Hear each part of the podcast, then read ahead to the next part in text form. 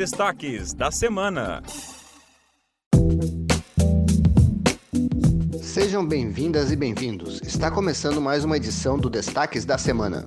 Aqui você ouve um resumo da semana dos fatos noticiados pelo Ministério Público de Santa Catarina. Eu sou Tuana Raimondi. E eu sou Alexandre Savi.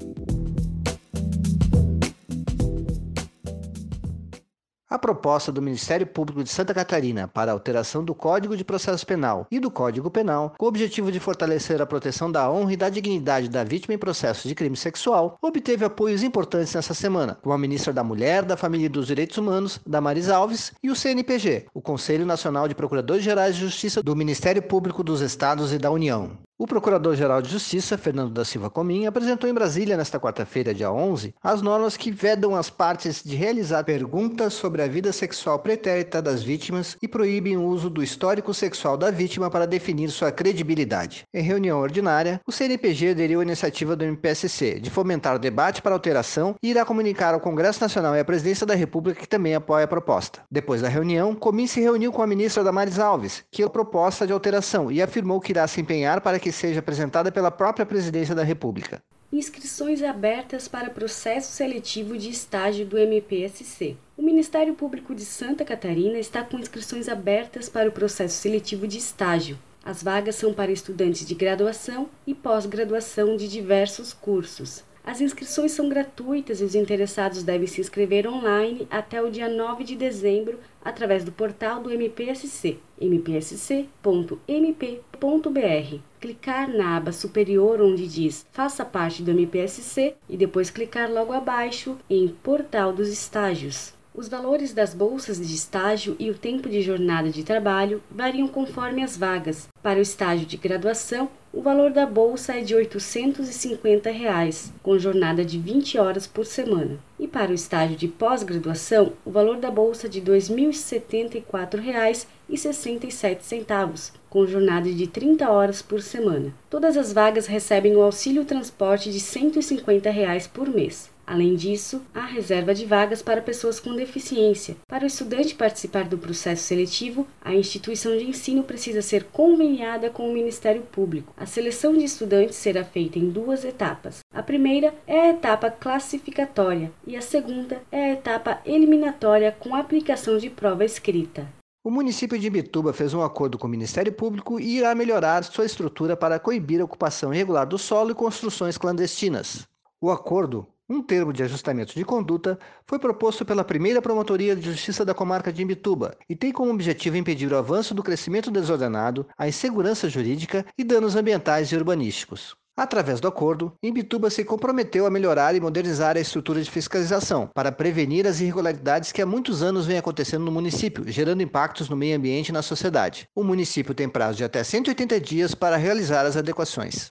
16 pessoas são condenadas na Operação Peito de Aço. A operação foi deflagrada pelo GAECO, Grupo de Atuação Especial de Combate ao Crime Organizado, em fevereiro de 2020. As pessoas foram condenadas pelos crimes de tráfico de drogas, associação para o tráfico, lavagem de dinheiro, coação no curso do processo e porte ilegal de arma. A investigação teve início através de um procedimento de investigação criminal instaurado pela segunda e quarta Promotoria de Justiça de São Miguel do Oeste, com o objetivo de desarticular uma organização criminosa especializada no transporte de drogas em fundos falsos de caminhões que transportavam grãos do Mato Grosso do Sul para Santa Catarina e Rio Grande do Sul. Na operação foram cumpridos cinco mandados de prisão preventiva, nove mandados de prisão temporária e 21 mandados de busca e apreensão nas comarcas de São Miguel do Oeste, Descanso, Campos Novos, Catanduvas, Cunhaporã, Joaçaba e Rio do Campo, além de cidades nos estados do Paraná, Mato Grosso do Sul e Mato Grosso. As sentenças penais são passíveis de recurso.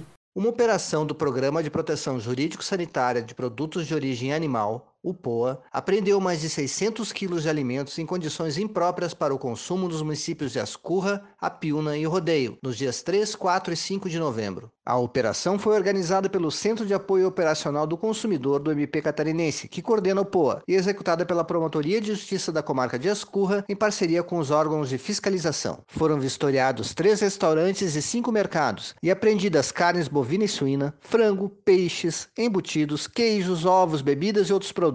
Todos os produtos impróprios para o consumo foram inutilizados de acordo com as diretrizes sanitárias de descarte. A operação teve a participação das Vigilâncias Sanitária Municipal e Estadual, do Serviço de Inspeção Municipal, da Companhia Integrada de Desenvolvimento Agrícola do Estado de Santa Catarina, do Ministério da Agricultura, Pecuária e Abastecimento e da Polícia Militar.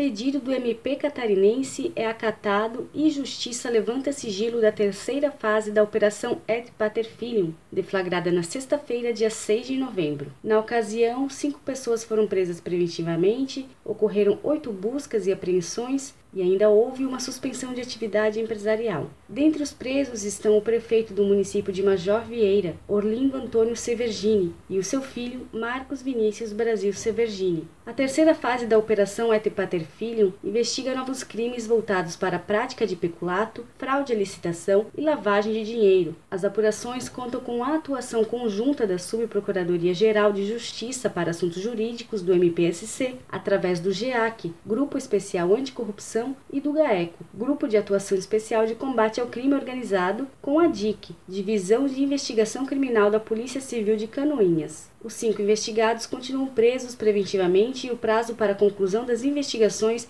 é de 10 dias a partir das prisões, com mais cinco dias de prazo para oferecimento da denúncia. O Ministério Público obteve a condenação no Tribunal de Júri de Joinville de oito integrantes de facção criminosa por tentativa de homicídio. De acordo com a 22ª Promotoria de Justiça, os oito réus que foram a julgamento tentaram matar um jovem na noite de 10 de dezembro de 2018, porque o rapaz fazia parte de um grupo rival no tráfico de drogas. O promotor de justiça Ricardo Paladino atuou no júri e argumentou que o motivo do crime foi torpe, o que foi levado em consideração para o cálculo das penas, elevando o tempo de prisão. As penas dos réus variam de 13 a 17 anos de prisão em regime inicial fechado. Sessão do Tribunal do Júri de Florianópolis condena o primeiro réu por chacina de Canas Vieiras. Os outros dois réus não compareceram na sessão, pois têm testemunhas contaminadas com Covid-19. A sessão aconteceu nesta quinta-feira, dia 12 de novembro, e condenou Ivan Gregory Barbosa de Oliveira a 43 anos e 20 dias de prisão e mais 23 dias de multa. Ivan foi um dos três contratados para ajudar no crime que ocorreu em julho de 2018. Na época, os réus estavam contratados para cobrar uma dívida trabalhista do proprietário de um hotel, seus três filhos e um sócio. Como pagamento da participação no crime, os réus receberam uma quantidade de dinheiro e outros bens que seriam roubados no hotel. Ivan ajudou a render e a imobilizar as vítimas e também ficou vigiando no subsolo do hotel enquanto as vítimas eram assassinadas por asfixia. Segundo o promotor de justiça Andrei Cunha Morim, o réu é culpado por cinco homicídios qualificados por motivo torpe, por ter sido praticado com asfixia e pela impossibilidade de defesa das vítimas, além de ser condenado por roubo por ter levado o celular de uma funcionária e pelo furto de dois automóveis e demais objetos da família assassinada. A sentença é passível de recurso, mas o réu, preso preventivamente no curso da investigação, não terá o direito de fazê-lo em liberdade, por causa das testemunhas dos outros dois réus estarem impedidas de participarem da sessão devido ao Covid-19, uma nova data será marcada para a sessão do Tribunal do Júri.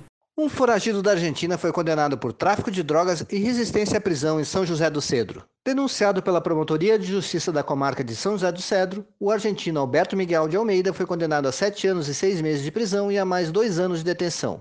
Quando os policiais chegaram na casa do traficante para cumprir o mandado de busca e apreensão, Alberto investiu contra a polícia com um facão, que revidou e alvejou o criminoso com um tiro na perna. Mesmo ferido, ele ainda tentou fugir e resistir à prisão, mas foi detido e encaminhado ao hospital. Na casa foram apreendidos 1,6 kg de maconha, quase 50 gramas de cocaína já fracionada para venda, uma balança de precisão e R$ 8.700, além da reclusão em regime inicial fechado e detenção em regime inicial semiaberto, o réu deverá pagar multa de cerca de 26 mil reais. Alberto pode recorrer da sentença, mas por se encontrar foragido da Argentina, teve negado o direito de recorrer em liberdade, em nome da garantia da ordem pública e para assegurar a aplicação da lei penal.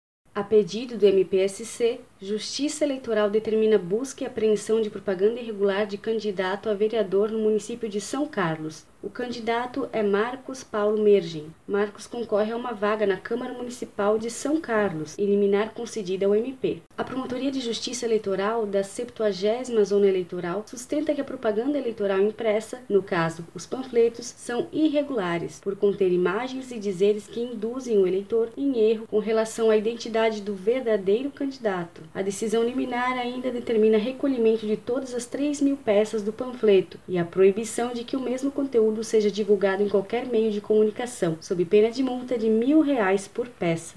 O Ministério Público Catarinense obteve medida liminar para determinar que o município de Monte Carlo promova adequações e reformas estruturais na instituição de acolhimento Elvira Ribeiro Chaves. A instituição é uma entidade municipal que abriga crianças e adolescentes em situação de vulnerabilidade e vítimas de violência. Segundo a Promotoria de Justiça da Comarca de Fraiburgo, a instituição não possui opções de lazer para os acolhidos, tem apenas um banheiro, não tem local para estudo, está sem muro e portão e não possui espaço para a administração da entidade. A promotoria ainda ressalta que é de extrema importância que haja proteção dos direitos das crianças e dos adolescentes, respeitando o princípio da dignidade humana, caso contrário, as unidades de atendimento serão inócuas o juízo da primeira vara da comarca de Fraiburgo concedeu a medida liminar, estabelecendo multa de 500 reais por dia para o caso de descumprimento da decisão judicial, que ainda é passível de recurso.